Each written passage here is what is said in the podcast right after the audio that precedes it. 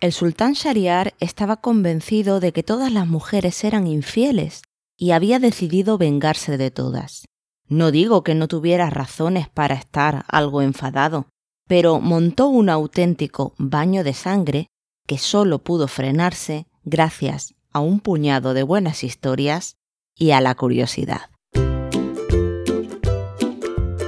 Estás escuchando Mientras escribes, un podcast para escritoras de ficción donde encontrarás consejos, anécdotas y muchos datos curiosos de todo lo que rodea a la creación literaria. Aquello que sucede mientras los escritores escriben. Soy Mer Flores, doctora en filología, y quiero acompañarte en tu viaje para descubrir y disfrutar tu voz narrativa.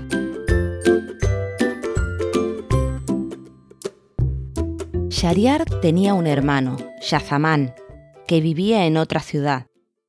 Shazamán había salido a visitar a su hermano, pero olvidó algo en su casa y al regresar a recuperarlo, pilló a su propia esposa en una infidelidad. En aquel momento, siguiendo un impulso, les cortó la cabeza a los dos. Pero esto no impidió que continuara su viaje. Los reanudó sin más para ver a su hermano Shariar. Este, al recibirlo, lo encontró bastante triste, pero no pudo averiguar cuál era el motivo de esa tristeza. Pasados unos días, Shariar había salido de caza sin su hermano, quien descubrió, en su ausencia, que la esposa de Shariar también le era infiel. En realidad, ella montaba con sus esclavos y esclavas una auténtica bacanal. Al enterarse de todo el sultán, quiso comprobarlo por sí mismo, y, tras hacerlo, confundido y apenado, propuso a su hermano salir de viaje.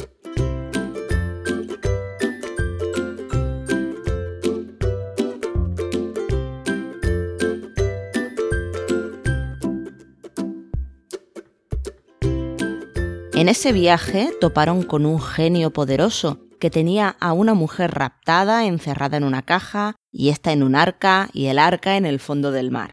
A pesar de ello, ella había logrado yacer con nada menos que 572 hombres a espaldas del genio. De esto, Shariar dedujo que nadie es capaz de escapar de los engaños de las mujeres. Así que regresaron a casa, degolló a su mujer, a sus esclavos y a sus esclavas y ordenó a su visir que cada noche a partir de aquel día le llevara una virgen con la que se acostaba aquella noche y al día siguiente mandaba que la matasen. Así pasaron tres años sangrientos, de muerte tras muerte, hasta que sucedió algo que lo cambiaría todo para siempre.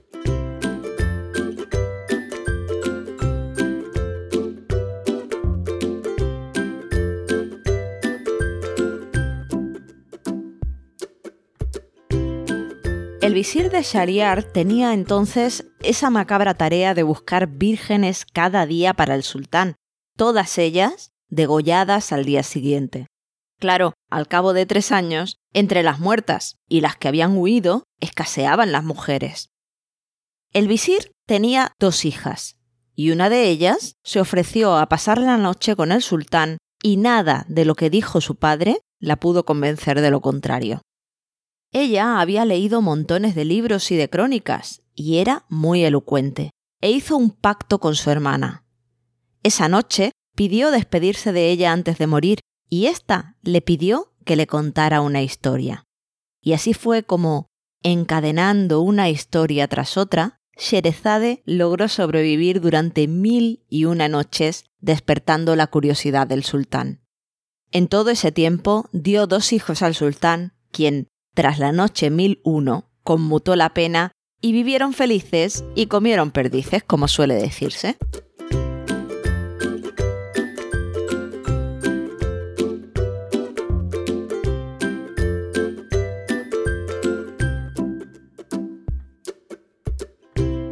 La verdad es que si hay algo que sustenta este arte de contar historias, es la curiosidad, las ganas de saber más y de profundizar.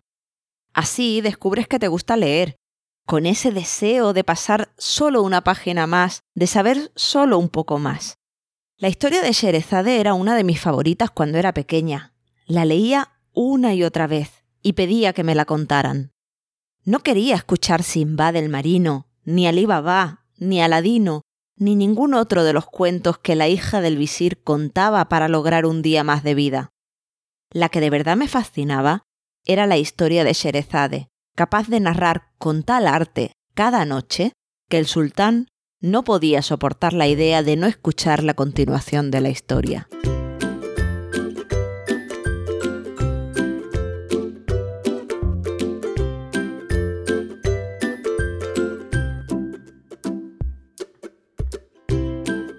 A mí, cuando un tema me interesa, me cuesta contener las ganas de saber más. Recuerdo que, como me encantaba leer, a principios de curso devoraba siempre por mi cuenta el libro de texto de lengua y literatura, apuntando los títulos de todos los libros que me parecían interesantes. Y luego me iba a la biblioteca, y un libro me llevaba a otro, y este a otro, y este a otro. No podía parar. Luego me pasaban cosas como que en mi clase tenía fama de empollona, pero sin embargo mi nota media era de notable, porque en los exámenes nunca respondía lo que decía el libro de texto, sino lo que yo misma había aprendido leyendo libros, o peor aún, contaba mi opinión. Y esto no siempre era bien visto por mis profesores. Claro, en un sistema educativo que intenta evitar a toda costa la curiosidad y el pensamiento crítico, pues este tipo de actitudes no encajan mucho.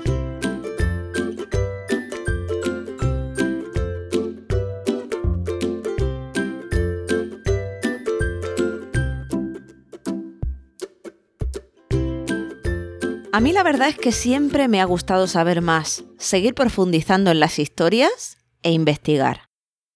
Para mí, saber más es casi una necesidad. Durante mucho tiempo me hicieron sentir que era una característica evitar, pues perdía mucho tiempo buscando más y más, profundizando en las historias por el mero placer de descubrir más cosas. Nunca pensé que acabaría sacándole mucho partido a esto de la curiosidad. Sí me fue bastante útil durante los siete años que estuve investigando para mi tesis y trabajando en la universidad. Ahí no había límite.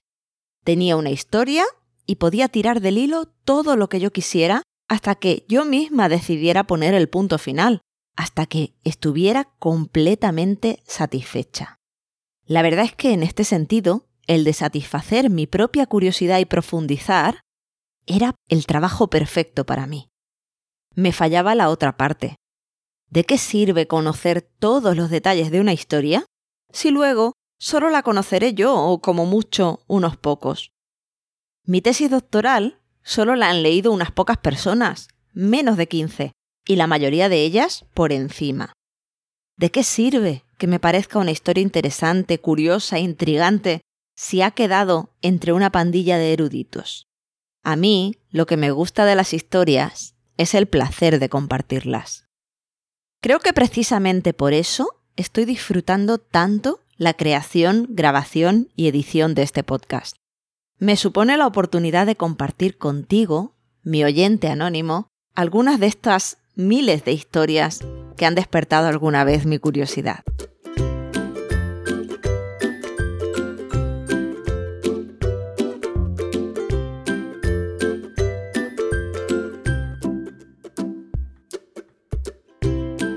En mi opinión, la curiosidad es el ingrediente secreto de todas las buenas historias. No solo porque una buena historia es aquella que de verdad te engancha y no te queda más remedio que seguir leyendo o escuchando, sino porque la habilidad que más necesitan desarrollar los contadores de historias es esa, la de ser curiosos para encontrar historias, para tirar del hilo, para saber mirar más allá de lo aparentemente normal, para saber encontrar la historia que se esconde detrás de todas las cosas.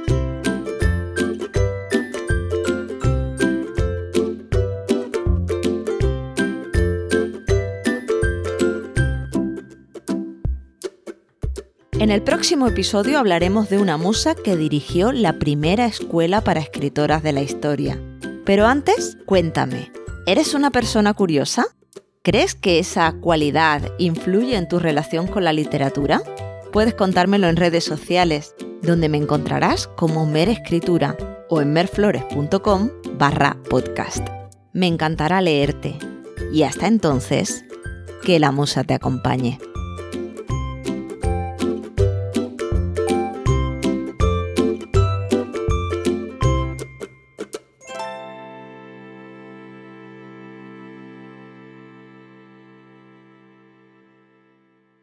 The I haven't really woken up oh, until I've had my McDonald's breakfast deal.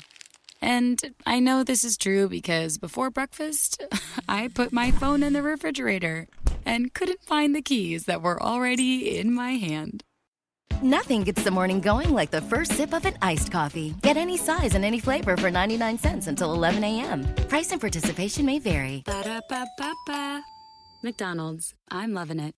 Offer deadline on Oak Street, aisle three. Welcome to the housing market. I'm with Redfin, and I'm here to help. I need to sell my house. Great. Redfin charges a 1% listing fee when you buy and sell with us, which is more than half off the usual fee and saves you an average of $8,400. Oh, wow, is that all? Uh, yep. I'm kidding. You had me at 1%. Want to win? Sell with Redfin. It's real estate done right. Bidding war at the offers counter in five minutes. Average savings is Redfin refund plus 1 listing fee. Subject to minimums. Not available in all areas. Learn more at redfin.com.